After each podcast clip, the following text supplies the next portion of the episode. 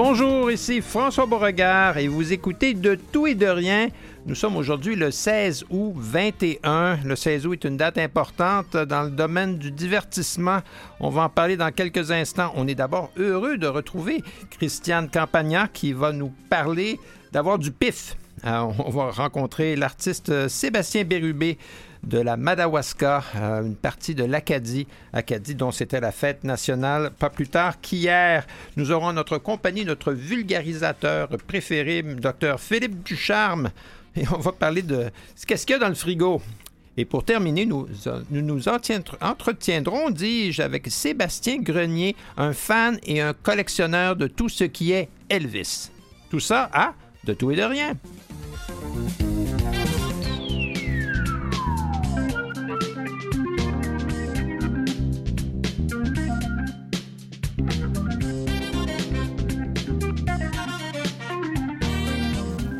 Bonjour Christiane, comment ça va? Comment ça a été les vacances? Ça a bien été. J'ai, euh, je suis pas allée très loin.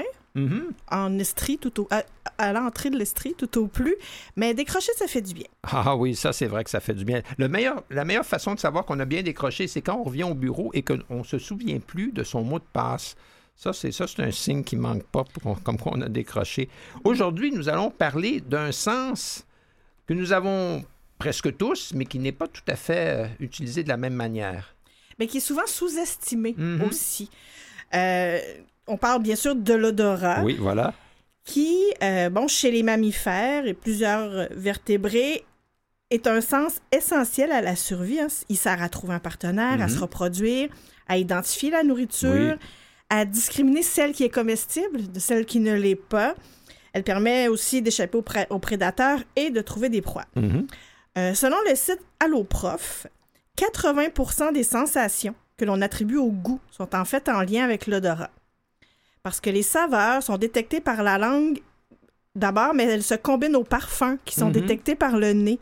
Et là, ça se passe quand on mastique la Parce que là, nourriture. on, on brise la nourriture en petits morceaux, puis les, les, les, les vapeurs parfumées remontent dans, dans, dans, dans les sinus. Exactement. C'est pour ça qu'on a l'impression de moins bien goûter quand on a le rhume. Ah oui, ça c'est vrai. Mais t'es arrivé d'acheter par erreur des, des chips moins salés? Et quand j'ai goûté, la première chose à laquelle ça m'a fa- fait penser, et quand on a le rhume, parce que le goût était comme atténué. Ouais, c'est pas pareil, hein? Ah, ben voilà.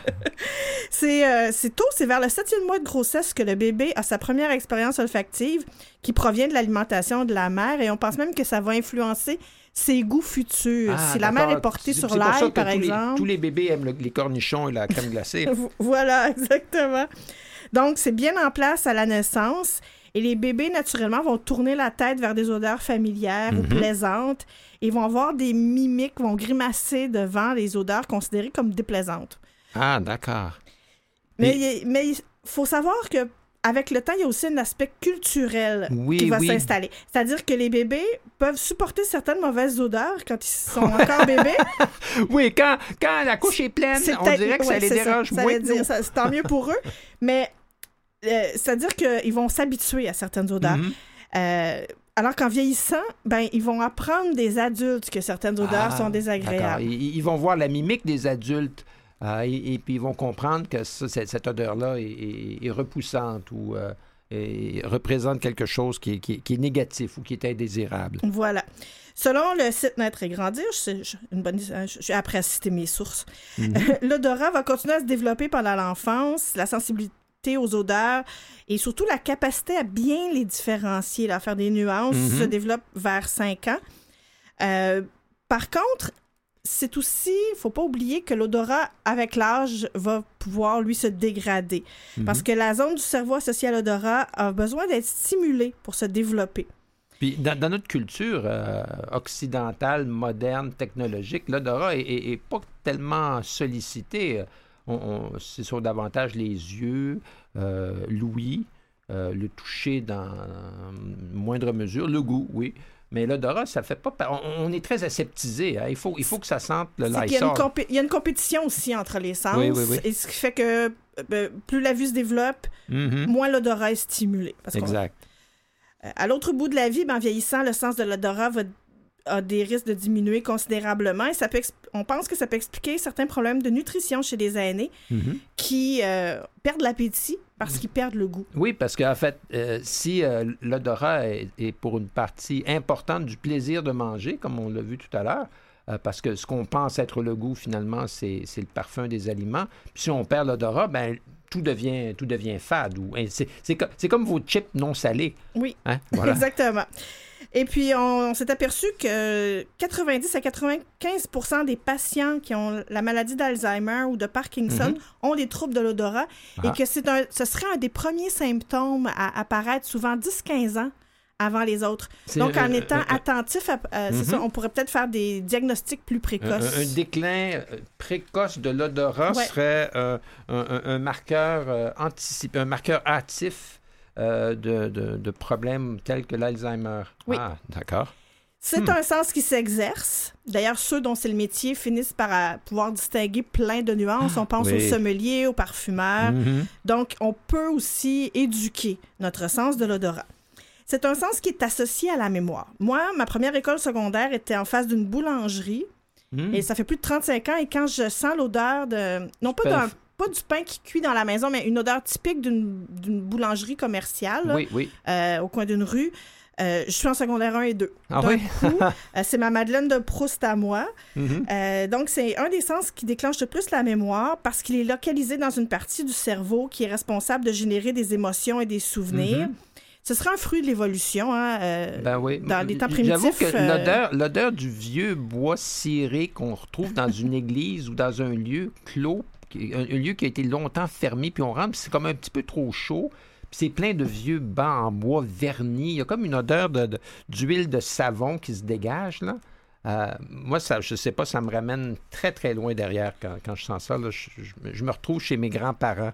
Euh, puis là, je n'étais pas, pas vieux quand j'allais dans cette maison-là. Là. Ah moi, oui. c'est peut-être le choix des matériaux, mais je trouve une odeur commune aux différents lieux historiques de Parc Canada. Ah oui? Euh, C'est peut-être parce qu'ils utilisent le même désinfectant, là, aussi. c'est possible aussi.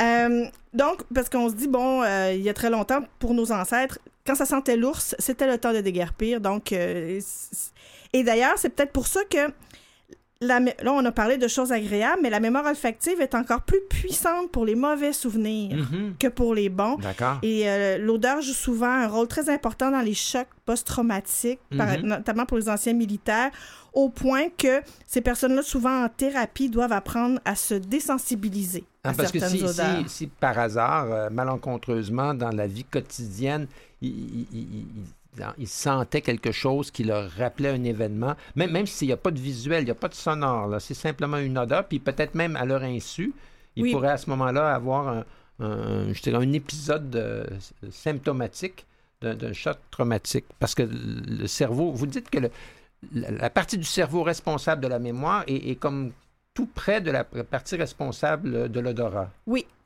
C'est comme... une, euh, c'est une notion contestée, là, Mhm. mais on parle. euh, pas c'est pas ça qui est une notion contestée, c'est la, la- ce qu'on appelle le cerveau. euh, bon, le, le terme m'échappe, Mhm. mais c'est pas primitif, mais c'est semblable à ça. D'accord. Euh, reptilien, voilà. Ah oui, oui, et, oui. Ah, euh, oui, ça, bon. je connais ça, ce bout-là. Oui, Bon. Même si cette notion-là est souvent contestée, Mhm. il reste que c'est ça, c'est que ça remonte très très loin dans notre évolution. Exact. Cette Puis ça, sensibilité aux on, on réagit brusquement à une odeur qui est associée à un danger qu'on a déjà euh, Voilà. surmonté. Oui, parce que ça a longtemps été essentiel à notre survie. Oui, tout à fait. Je pense que quand on, on- on sentait euh, l'odeur euh, du, du, euh, tigre géant avec les, les dents là, qui faisaient euh, 10 pouces de long, là, je me souviens, enfin, je suis certain qu'on on se rappelait rapidement de la dernière rencontre qu'on avait eue avec eux. Je suis allée dans un tigre géant récemment, mais j'ai pas eu peur. Ah oui? Ah. C'est- pas le même. Non, pas le tout à même, fait. non, tout à fait. Donc, il y a différents troubles de l'odorat qu'on peut rencontrer. On les appelle des dysomies. Il y a l'hyposomie, c'est une diminution, une diminution partielle de l'odorat et du goût. L'hypersosmie, qui est euh, des performances olfactives supérieures à la normale. Comme, comme les, les parfumiers, par exemple, les parfumeurs. Mais des personnes aussi qui sont particulièrement, euh, ça fait partie des différents troubles des hypersensibilités. Il y a des personnes qui sont très, très sensibles aux odeurs. Euh, moi, j'ai un neveu Mhm. qui est très sensible aux odeurs désagréables et il a bien aimé porter le masque, particulièrement Ah, en ben voiture. oui. Parce que lui, il est comme submergé par des, des trucs dégueulasses. Ça doit Oui, pas être facile, c'est ça. ça. La parosmie est une perception erronée de l'odeur. C'est un Oui. peu comme un daltonisme du nez. Ah, Je me souviens que quand, quand on était jeune, puis quelqu'un sentait quelque chose qui ne semblait pas exister, on dirait, on disait, ton nez, t'as le nez qui dégèle.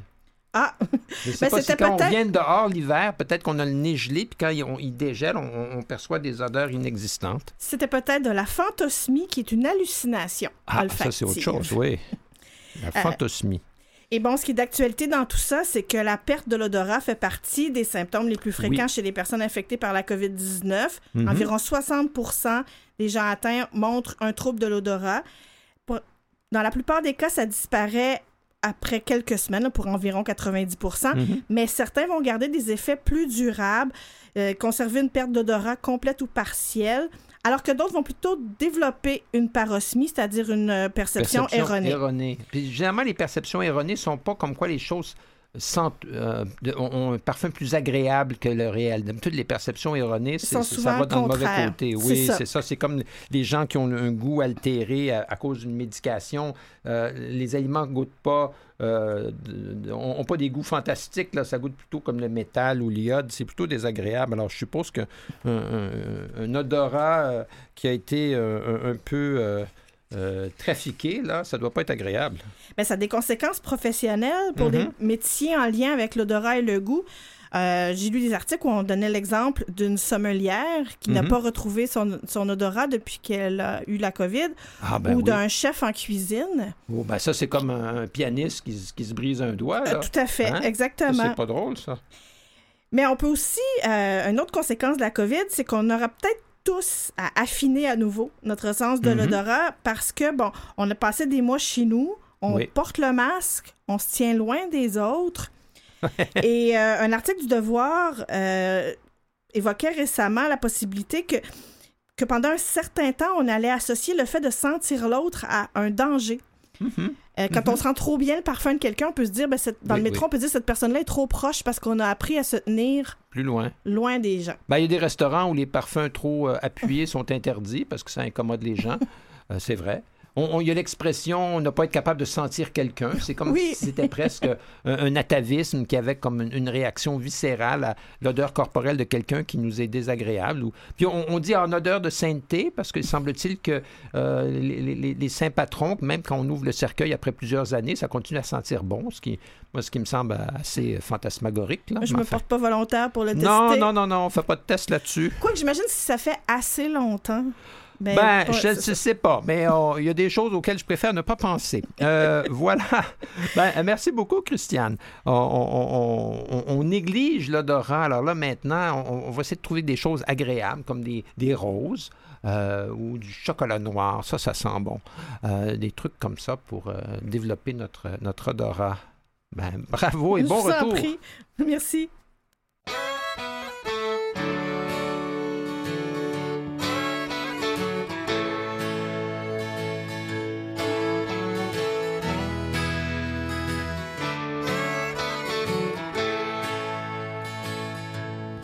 Soleil tombe, la pluie rayonne, je me cache dans mon ombre quand téléphone sonne. J'ai perdu les heures à chercher les secondes où le bonheur sortirait de sa tombe. T'as percé mon cœur de tous tes malheurs. T'as percé ma vie de tous tes ennuis. Et même si je pleure, des fois je souris, car c'est dans ton cœur que je passerai mes nuits.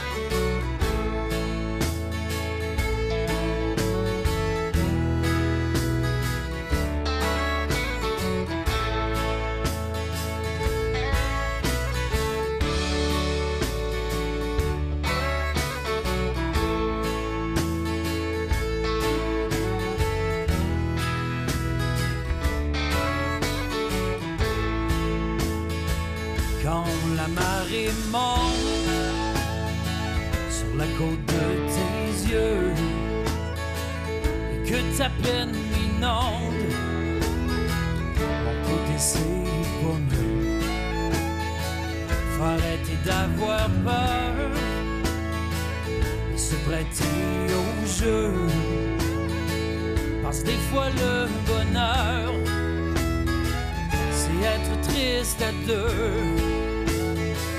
Mais t'as percé mon cœur de tous tes malheurs. Et t'as percé ma vie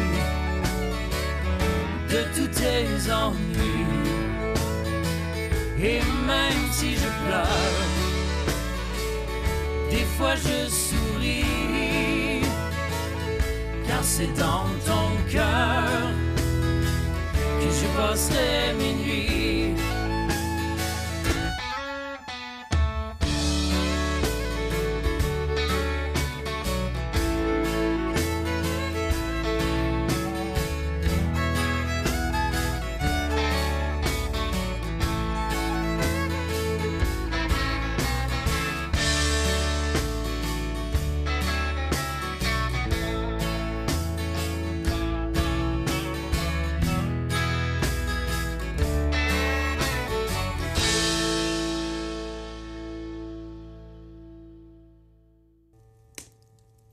Rencontre d'un monde prêt à exploser, mais qui explose pas.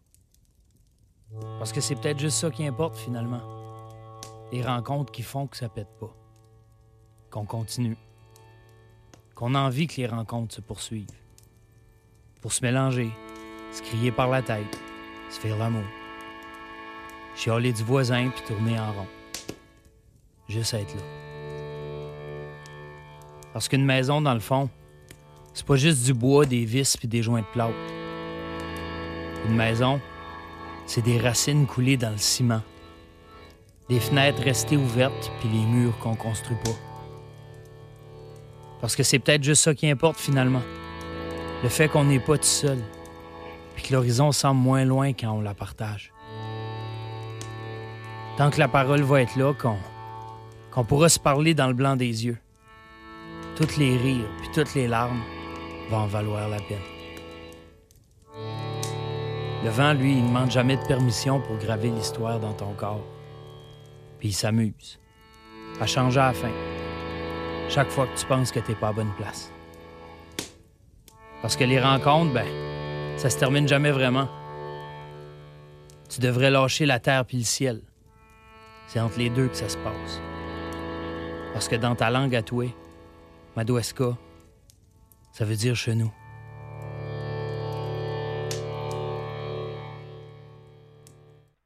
Alors, c'était. euh, tu m'as per- percé mon cœur, puis euh, un, des textes, Madawaska, euh, écrit par Sébastien Bérubé. Sébastien Bérubé, qui est un, poète, un écrivain, un chanteur, un, artiste multidisciplinaire de, Nouveau-Brunswick, puis, puis plus particulièrement de la, de la région de Madawaska. Puis, euh, quand j'étais petit, je regardais les cartes routières. Euh, J'aimais beaucoup ça. Puis, j'étais toujours à la recherche d'un pays qui, puis comme mystérieux quelque chose qui puis moi ça me fascinait la, la Madawaska même si j'habitais pas là parce que il y avait quasiment pas de route puis pourtant c'était au milieu de tout c'est comme entre le, le Nouveau-Brunswick, le Maine, puis le Québec. Puis euh, j'ai toujours été fasciné par, euh, par cette région-là. C'est, c'est trop la dire, là, juste parce que je l'ai vu sur une carte quand j'étais petit. Alors je suis content que euh, Sébastien Bérubé, ben merci d'être là aujourd'hui. Ça fait plaisir. Puis, vous êtes le- comme le, le, poète, je dirais, montant ou dans la nouvelle génération. Là, je pense que vous avez eu 30 ans cette année euh, dans, la littérature, puis euh, les arts en Acadie, puis dans le reste du Canada aussi, parce que c'est n'est pas limité à ça. Puis, euh, j'aimerais que vous nous parliez un peu de, votre pays, parce que dans votre œuvre, on- vous en parlez beaucoup. Oui, c'est, quelque chose qui est, qui est vraiment qui, est- important pour moi. J'ai, je me souviens quand j'ai commencé avec mon premier recueil, il y a quelqu'un qui m'avait montré que que sans m'en rendre compte, peut-être c'était beaucoup important, c'était, beaucoup sur le territoire ce que je faisais. Mhm. Puis il y, y a eu une phrase qui est sortie puis qui était tu, tu te contentes pas d'habiter le territoire, mais tu as le territoire qui t'habite aussi. Mhm. Puis ça m'avait marqué. Puis c'est à partir de ce moment-là que je me suis dit, ben, je vais, je vais autant faire vivre cette région-là dans, dans ce que je fais que, que de vivre simplement dans cette région-là aussi. Parce que vous y habitez encore, là. C'est, pas comme quoi vous venez du Madawaska, mais vous avez déménagé à, à- à une autre place pour poursuivre votre carrière. Là. Vous êtes, euh, vous êtes encore. euh, euh, Oui, je suis, je suis, je suis encore là, même que je suis même pas du site. Moi, je suis, je suis du Restigouche. vous êtes de Saint-Quentin, je pense. Oui, c'est ça, du Restigouche juste à côté. C'est un heure, heure et quart à peu près d'Edmundston. Puis euh, moi, mon père est musicien. Que quand, quand j'étais jeune, on, on est déménagé à Montréal. Mhm. Puis euh, après un petit bout à Montréal, on est revenu. On s'est établi au Madawaska. OK. Puis c'est vraiment à partir de là que cette histoire d'amour-là a commencé. Puis quand j'étais jeune, tu sais, étant donné que j'étais un artiste qui, qui poussait un peu, ben on me demandait tout le temps, tu sais, vas-tu t'en aller à Moncton ou Ben oui, t'en aller à. Montréal? Puis c'est là que j'ai pris conscience qu'on avait un peu dans une croyance générale que pour être artiste, il fallait s'exiler, il fallait s'en aller dans les grands centres. Puis sur un coup de tête à 20 ans, je me suis acheté une vieille maison à rénover. Puis je me suis dit, ben comme ça, euh, si je décide de partir, j'ai quelque chose à vendre, j'ai quelque chose qui m'attache ici. Mhm. Et je suis jamais parti. Ben, vous étiez, vous étiez attaché de toute façon, parce que il y a, y a des, y a des coups dans, dans, dans votre œuvre, parce qu'on on parle de chansons, de poèmes, de romans. Dans votre œuvre, il y a, il y a- il y a- il y a différentes lignes qui, qui ressortent. Des fois, vous êtes intimiste, là, vous parlez de, de- de votre vie, un peu comme la chanson qu'on vient d'entendre, ou de la naissance euh, à venir de votre enfant, des choses qui sont vraiment euh, personnelles. Euh, Mhm. Puis d'autres fois, vous êtes beaucoup plus, euh, je dirais, euh, sociétal. Puis Oui. vous êtes. On, on va utiliser le terme, vous êtes en crise.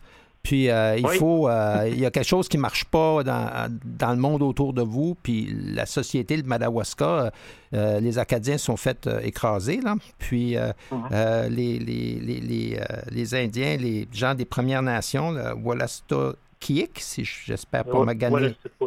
Wallastoquaik. Wallastokiik, merci. Eux aussi, ils n'ont ils ont, ils ont- ils ont- ils ont pas eu le bon bout du bâton. Là.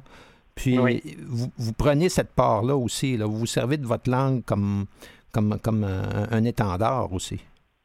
Oui, ben je me, je me dis euh, tant qu'à tant qu'à parler, aussi bien dire quelque chose. Puis c'est c'est aussi, c'était dans une volonté aussi de me permettre beaucoup de choses en tant qu'artiste. Tu sais, euh, il y a eu pendant, euh, selon moi, un peu trop longtemps, on- des étiquettes aux artistes. On disait ben telle personne euh, écrit des ballades, telle personne Mhm. écrit euh, des romans d'anticipation, telle personne écrit des poèmes d'amour. Puis moi, en tant qu'artiste, je trouvais que c'était des barrières dont j'avais pas besoin.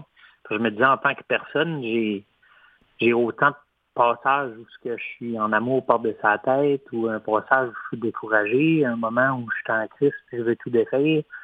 C'est de se permettre en tant qu'artiste d'être encore plus honnête, en, puis plus proche de la, de la réalité, puis de se permettre de passer par toutes les gammes d'émotions, puis parler de tout. Parce que je me dis, un, un artiste qui parle seulement d'une chose, c'est peut-être juste une partie de cet artiste-là qu'on entend. Puis je Mhm. voulais pas, je voulais pas me cadrer là-dedans. Je voulais vraiment euh, toucher un peu à tout. Puis c'est peut-être par curiosité aussi, mais c'est dans ce projet-là que j'ai embarqué. Parce que au, au- début, votre, votre jeunesse vous portait pas vers l'écriture.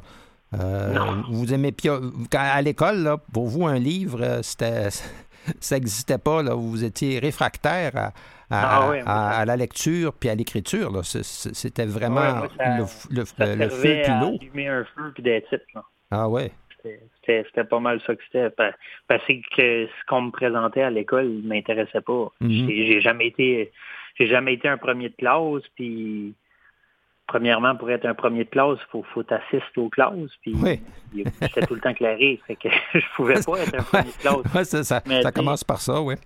Ouais, c'est ça. Fait que non, tu sais, j'étais pas, j'aimais pas ça. J'aimais pas Mhm. être là. Puis ce qu'on me montrait, il m'intéressait pas jusqu'à temps que j'aille une enseignante qui, qui se mette à me dire, ben, c'est peut-être pas nécessairement que t'aimes pas lire ou que t'aimes pas écrire, c'est juste que tu lis pas les bonnes affaires. Mhm. ou T'écris pas les bonnes affaires. Puis elle s'est mise à, m'enligner vers des. Ça, c'est Mme Sirois, ça. Oui, exactement, Brigitte Sirois, oui. C'est, ben, ça a été la première qui a dit Garde, euh, au lieu de te donner une retenue, je peux pas, euh, je vais te donner une retenue, puis tu iras pas. Fait qu'elle dit Qu'est-ce que je vais faire? C'est, Vu que tu n'es pas capable de former ta gueule dans la classe, Mm-hmm. au, lieu de te donner une retenue, je vais te donner un, petit exercice à faire. Tu vas me faire un petit résumé de 100 mots d'un, livre ou quelque chose. Puis les, points que tu perds parce que tu n'arrêtes pas de parler ou parce que tu déranges, je vais te redonner quand tu vas me donner Mhm. ton, euh, ton petit résumé. Puis de fil en aiguille, ben j'ai, venu à découvrir du stuff que j'aimais. Puis finalement, deux ans après ça, j'étais à l'université en littérature. C'était, là, là, vous aviez trouvé euh, votre voie, pas juste euh, au IX, là, mais au IE aussi. Là. Euh, Oui, exactement. C'était, c'était ça qui c'était ça qui était votre euh, qui vous appelait. Puis moi, ce que j'avoue que là-dessus, je, je vous lève mon chapeau. Je sais qu'une partie de votre temps est aussi consacrée à, à- à- à amener des jeunes euh, qui qui ont peut-être pas dans- à, à prime abord là, la littérature puis l'écriture comme, comme passion, là, mais essayer de Mhm. leur faire vivre un peu la même expérience que vous, vous avez vécue. Oui, mais c'était un peu un projet que je m'étais donné de, de si j'ai la chance d'aller dans, dans des écoles, dans des classes, puis parler de ça, puis le- peut-être leur donner des conseils ou les diriger vers un style qui les intéresserait plus, ben je vais le faire parce que surtout que je, je, me suis rendu compte que finalement le métier que je fais aujourd'hui ou ce que je peux faire comme métier, je le fais à cause que les bonnes personnes au bon au bon moment m'ont amené vers les bonnes portes. Fait que je me dis à ça, c'est à mon tour. Si je peux, je peux enligner une coupelle de jeunes vers les bonnes portes, ben, Ouais. tant mieux. Ben ça, ça serait formidable. Je sais qu'avec euh, le confinement, c'est pas facile, euh, mais euh, on, on espère qu'il y a d'autres choses qui vont venir de votre plume euh, dans, dans les prochains mois. On, on- on travaille fort là-dessus. Super. Ben merci beaucoup, Sébastien. Merci. Ça fait plaisir. Bonne Bye. journée.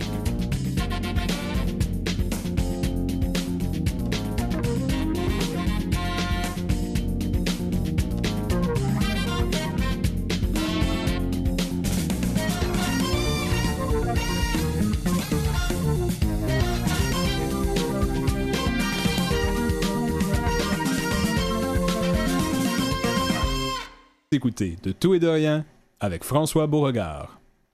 Re- Rebonjour de retour de l'autre côté de la pause. J'ai en ma compagnie Philippe Ducharme, qui est, ne l'oublions pas, docteur en, en- en sciences euh, à l'Université du Québec à Montréal. Mais tout de même, il y a des sujets euh, sur lesquels euh, il veut bien se pencher, comme par exemple la petite vache. Euh, on a tous dans notre frigo une petite boîte avec soit un bras armé d'un gros marteau ou une petite vache. Euh, puis ça, ça fait, ça fait des miracles. C'est remarquable. Euh, bonjour Philippe. Qu'est-ce qui arrive Bonjour, avec la petite François. vache? Bonjour. Absolument, absolument. Écoute, euh, moi j'appellerais ça de la poudre multifonctionnelle. Oui, oui, tout à dis, fait. Ça sert à bien des choses. hein. On s'en sert en cuisine, on s'en sert pour le nettoyage. euh, euh, certains vont même l'utiliser pour blanchir un peu. Là. On en retrouve dans le dentifrice, entre autres. Mhm. Euh, c'est pas toxique. On peut même éteindre les feux avec ça. Là, on en Ah. met sur du feu, un feu de Mhm. cuisine, par exemple.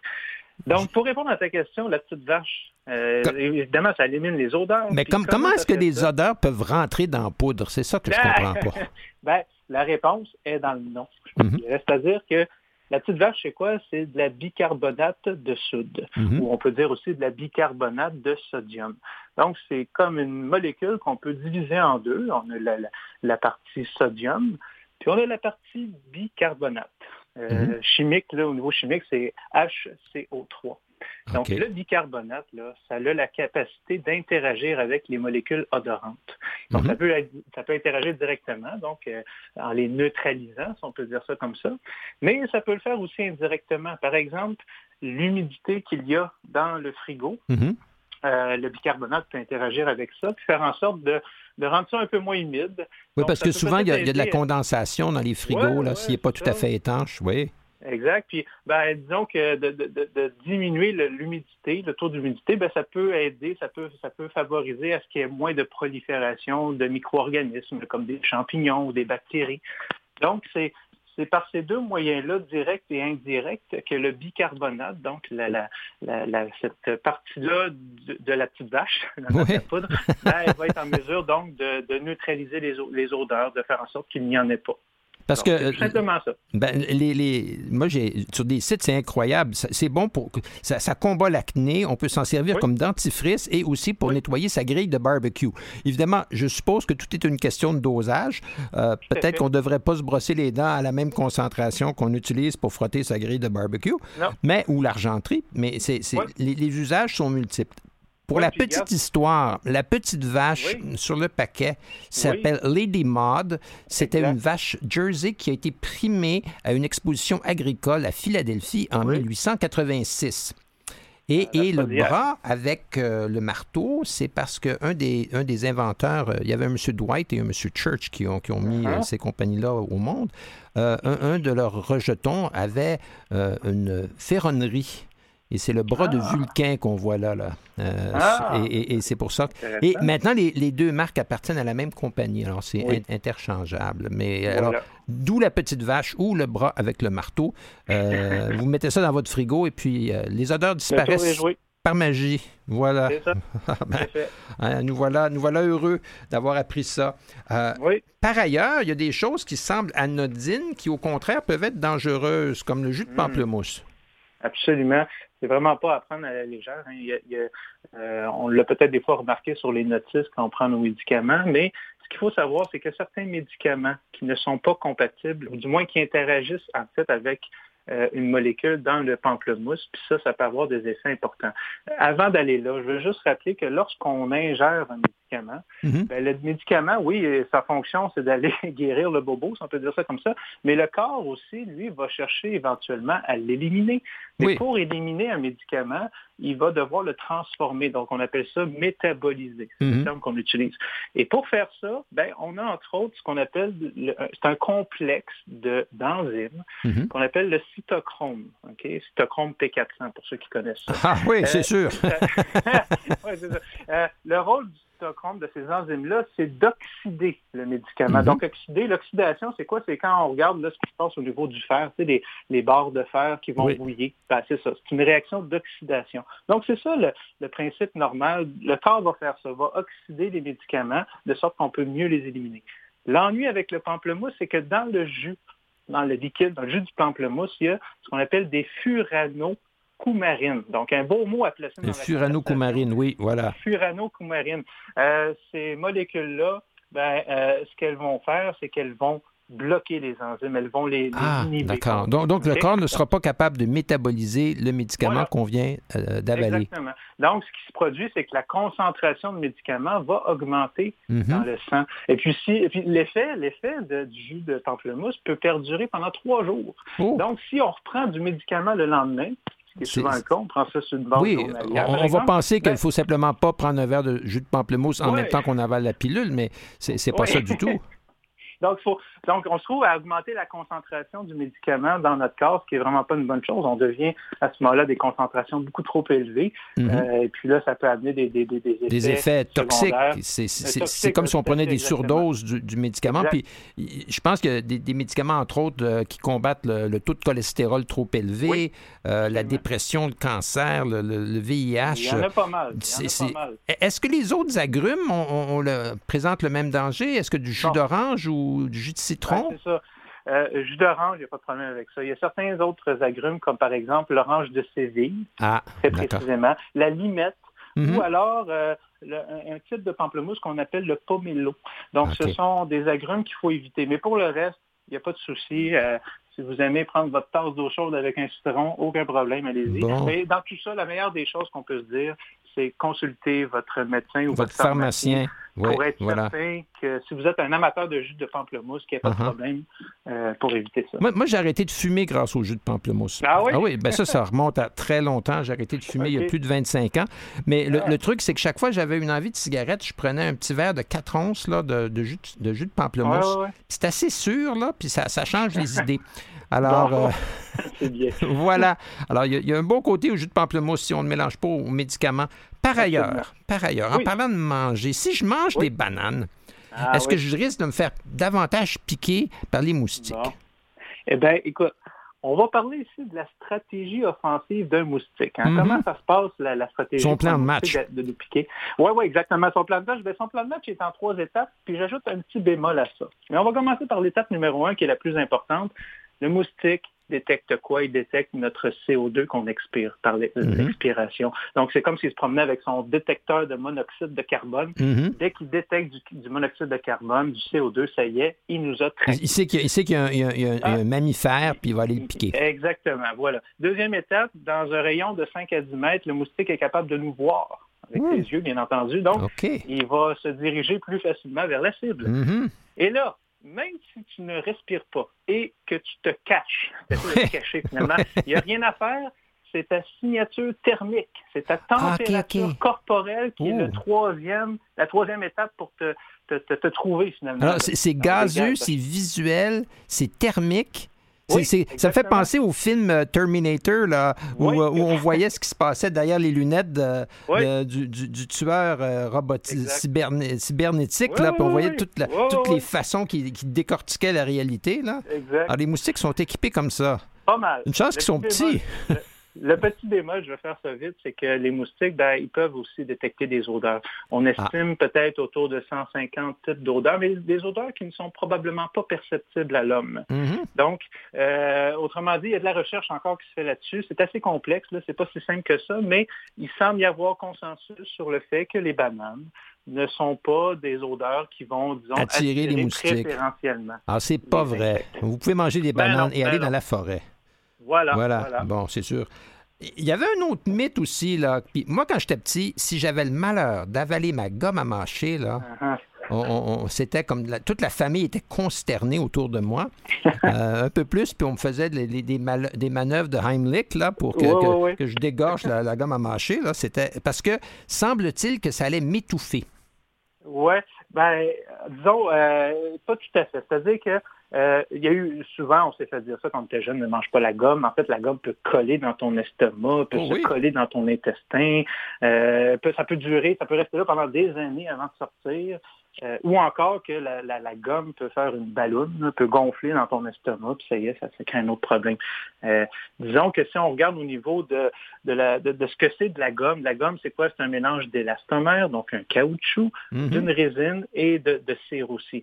Tout ça, le corps ne l'absorbe pas. En fait, le corps il est très bien équipé pour éliminer toutes ces choses-là. Finalement, Mhm. la gomme ne collera pas. Elle Nulle part. Elle, éliminée. va suivre le, le- le tractus digestif Absolument, normal absolument. et il va être Absolument. éliminé et, et- et pas- c'est pas plus grave que ça. Pas plus grave que ça. Au passage, le sucre, les édulcorants. Ah ben, ce qu'on veut, c'est le bon goût de menthe ou, Ouais, ouais, c'est ça qui nous intéresse, évidemment. Exactement. Tu sais, on parle de la gomme, mais dans le fond, il y a d'autres choses aussi que le corps n'absorbe pas. Par exemple, les fibres. Mhm. Euh, C'est une bonne chose d'en consommer, mais... Oui, ben ça, parce que ça aide justement le transit, oui. Oui, oui, c'est ça. Mais pour, Fait que pour la gomme, je trouve ça important que les gens sachent qu'ils qu'ils peuvent euh, l'avaler. Ça évitera qu'ils les Oui. collent en dessous des sièges Non. dans les autobus ou dans le métro, parce que des fois, vous mettez la, la main là juste pour vous redresser un peu, là, puis vous apercevez qu'il y avait un mâcheur Ouais. de gomme récemment qui a passé par là. Ben, je- je- La, la- seule bonne raison, dans le fond, de ne pas la manger, c'est d'é- d'éviter de s'étouffer avec. C'est pour ça qu'on oui, devrait tout dire de à fait. Ou c'est peut-être pas tellement bon pour la carie non Bon, plus. Ah, ça, c'est autre chose.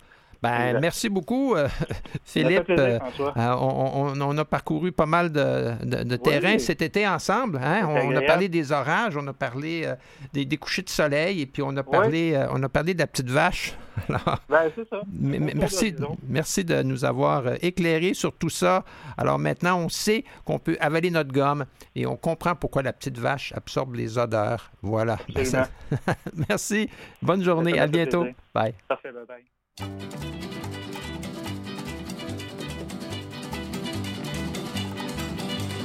Bright light city, gonna set my soul, gonna set my soul on fire. Got a whole lot of money that's ready to burn, so get those stakes up higher. There's a thousand pretty women waiting out there. They're all living the devil may care, and I'm just a devil with love to spare. So viva Las Vegas, viva Las Vegas. How I wish that there were more than 24 hours in the day.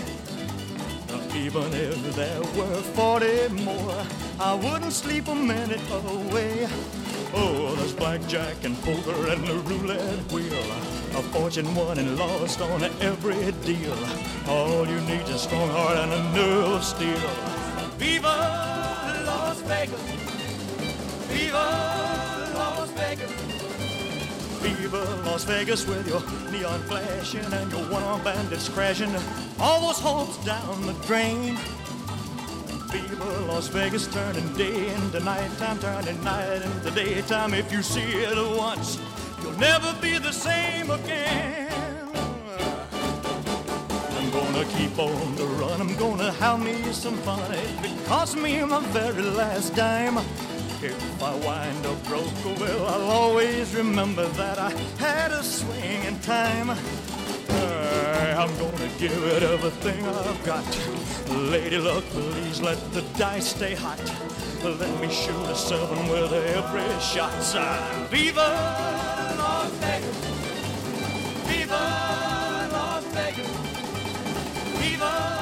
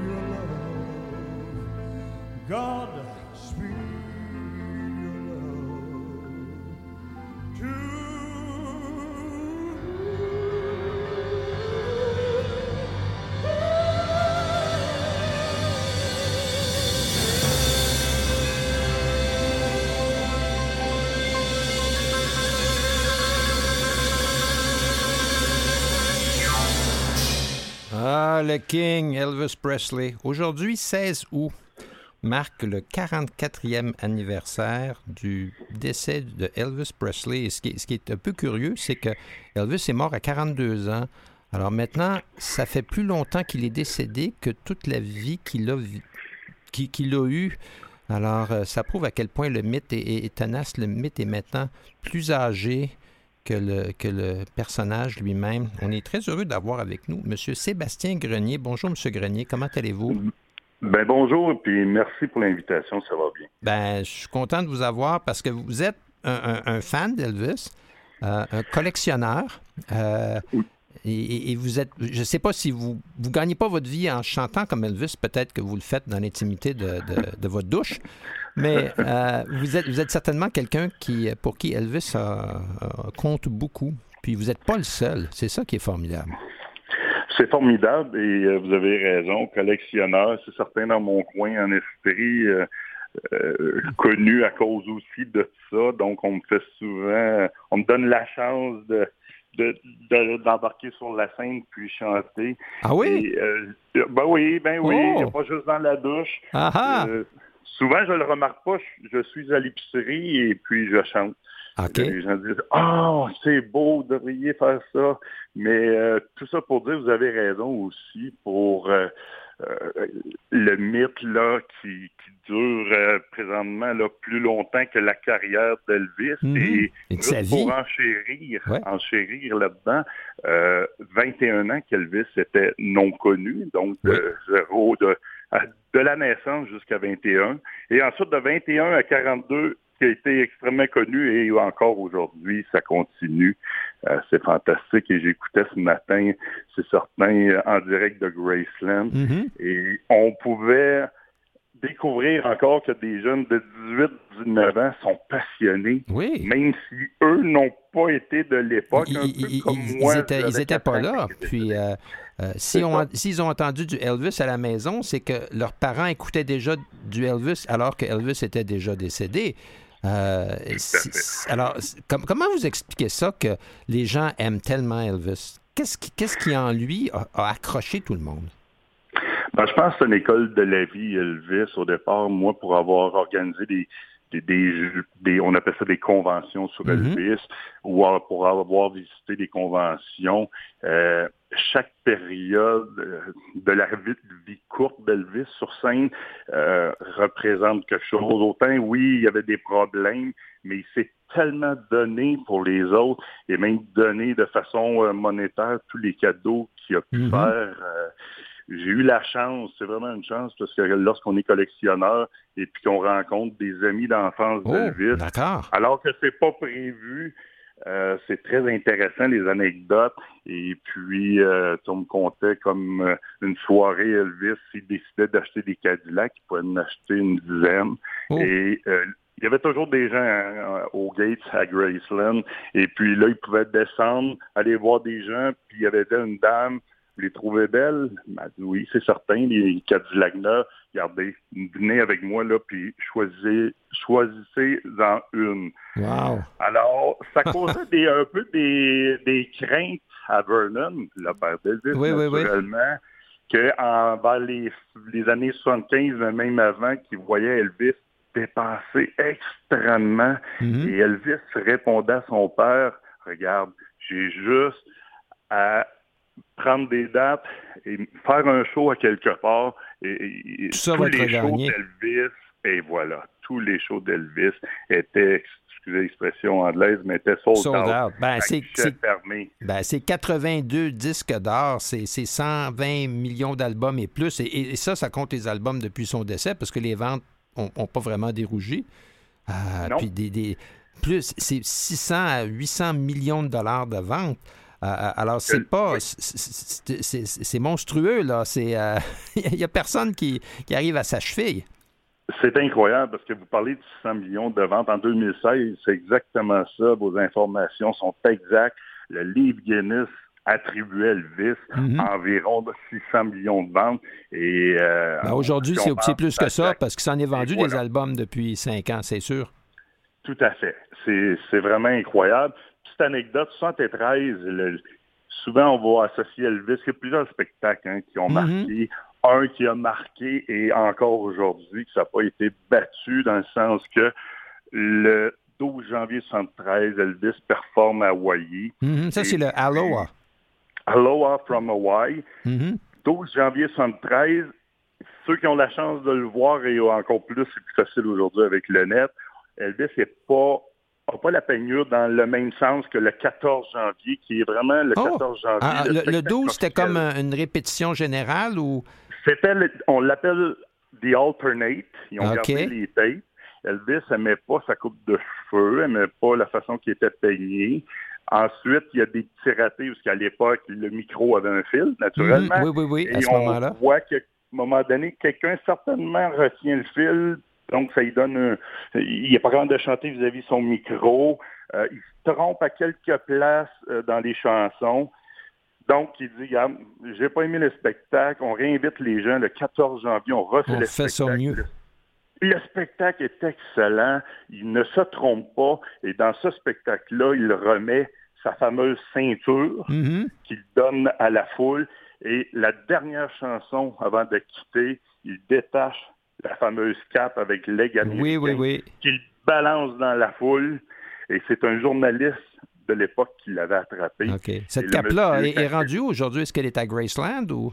Et voilà, elle est rendue à Graceland. Le monsieur, quand il est décédé, avait mis dans son testament que la Mhm. cape retourne à Graceland. Mais juste pour terminer sur Aloha euh, from Hawaii, ça avait été diffusé partout dans le monde. Puis je pense qu'il avait, il avait battu des records d'auditoire.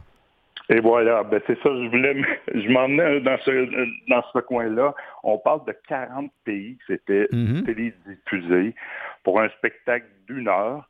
Et puis, il y avait, on évalue à environ 1,5 billion de spectateurs, Ouf! ce qui fait le spectacle pour un seul performeur, dit comme chanteur, il est le seul, ça n'a jamais été battu.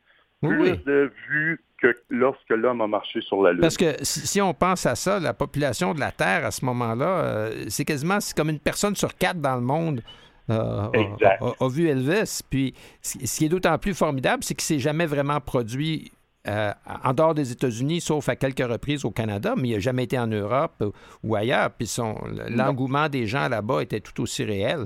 Euh, Ah oui, c'est- Ben, dans votre collection, parce que vous, vous êtes un collectionneur, puis un collectionneur, vous avez des objets que vous devez chérir plus que d'autres. Euh, que- qu'est-ce que, si vous en aviez qu'un seul à conserver, ce serait quoi? Je trouve comique la question parce que je m'en attendais un petit peu. OK, Et, bon, ben. euh, avant d'entrer en ondes, je C'est quoi le premier objet que vous me donneriez gratuitement? je ne sais pas lequel je vous donnerais, mais j'ai regardé, j'avais la difficulté à trouver parce que j'ai la chance, vous savez, le TCB, hein, le fameux Taking Care of Mhm. oui, Business, oui, oui. que Elvis mettait un peu partout. Sur son avion, entre autres? L'avion, les bijoux. Oui. Et il a fait faire 120 chaînes TCB en or qu'il remettait à des amis. Et au fil de mes rencontres, j'ai eu la chance d'en acquérir une. Ouh, Donc, ça, c'est un objet que Elvis a remis lui-même. Exact, exact. Et là, dernièrement encore aujourd'hui, vous savez, beaucoup d'objets avaient appartenu à Jimmy Velvet. Jimmy Velvet est un ami d'enfance d'Elvis. Il achetait beaucoup parce que vers les- la fin, il dépensait tellement que son père vendait des affaires à Jimmy Velvet. Il a ouvert deux, trois musées aux États-Unis. Le monsieur est vieillissant. Je l'ai rencontré à Las Vegas. Là, il me disait qu'il vendait ses affaires parce que les enfants, eux autres, n'étaient pas vraiment intéressés Mhm. à ça. Et donc, là, il y a des objets qui, qui reviennent. Qui, qui reviennent disponibles, oui. Disponibles, euh, oui, à un certain prix, mais bon. Oui. Ça doit être ruineux, ça. Euh, Est-ce que des fois, en fait, pour croître votre, votre, votre collection, vous devez échanger quelque chose pour autre chose? Vous essayez de- de- de- d'améliorer votre collection parce que sinon, euh, en argent comptant, ça, ça, peut, ça peut vous coûter cher, bâtir tout ça? Oui, vous avez raison. Puis en même temps, c'est difficile d'échanger. Donc, euh, Mhm. on essaie de faire des. Des fois, c'est difficile, ça crève le cœur de ne pas pouvoir mettre la main sur certaines Ouais. choses. Mais Mhm. euh, bon, mais là, les enfants sont intéressés aussi. Des fois, je fais des blagues en disant Bon, je vais me, je vais me créer un petit peu de plage. Ben oui, c'est ça. On va changer l'auto, on va vendre Oh. ça. Oh, ça passe pas. Ça Non. passe pas. non, non. Ont Ben, j'espère que, que- élevés, oui. J'espère que vous gardez tout ça dans une voûte puis que c'est bien assuré parce que c'est comme un petit musée là, que, que vous avez euh, Oui. mis sur pied. Tout à fait. Pour, pour revenir à Elvis, si vous aviez. Parce que en, en choisissant les chansons euh, pour aujourd'hui, c'était difficile de faire un choix. Je vous avoue, là. Eh oui. Je pourrais vous en nommer 10 qui ont failli se retrouver pendant l'émission. Puis euh, la, la première qui me vient à l'esprit, c'est Suspicious Mind, là, qui, Mhm. que, que- que j'avais dans la tête toute la journée. Euh, mais vos, vos, vos chants, quelle époque de Elvis préférez-vous? Parce qu'il y a eu l'époque rock and roll pur dans les années 50. Il y a eu son retour à- après l'armée avec des chansons Mhm. tirées de, comeback. oui, tirées de ses films. Il y a eu le comeback à NBC en 68. Puis après ça, il y a eu, il y a eu l'époque des, des, euh, Las Vegas, là, puis des, des tournées. Alors, ça, il y a, puis il y a eu même des, euh, un album gospel qui a, qui a emporté un Grammy. Oui. Alors, un, c'est un chanteur qui avait un répertoire qui était assez large. Euh, entre le gospel puis rock and roll, il y avait beaucoup de place. C'est quoi vos chansons préférées? C'est difficile, hein? Vous avez tellement raison. Et euh, juste avant d'entrer en onde, j'écoutais, on avait mis une que- qui m'a donné les frissons, euh, Unchained Melody. Oui. Tu sais, c'est remarquable parce que quand on a la chance de voir le spectacle, on voit dans l'état qu'Elvis est Exact, rendu. exact. C'est comme s'il y avait un autre. malheureux. Il, il est pas capable de marcher quasiment sur scène. Il balbutie. Puis là, dès qu'il se met à chanter, c'est comme s'il y avait un. Il était magique. possédé. Il était possédé. C'est magique. magique. Ouais. Ne se trompe pas. Exact. Ah, est c'est formidable. Ben, là, Monsieur. Grenier, on doit arrêter maintenant. Je suis désolé parce qu'on pourrait en prendre une autre demi-heure. Très longtemps. Merci Oui. beaucoup, Monsieur Grenier, d'avoir été avec nous. Merci à vous. Merci. Et puis, euh, merci aussi à Jean-Sébastien La Liberté, qui est notre expert en toutes choses sonores. Bon retour à la maison et au bureau pour notre recherchiste Christiane Campagna. Et on se dit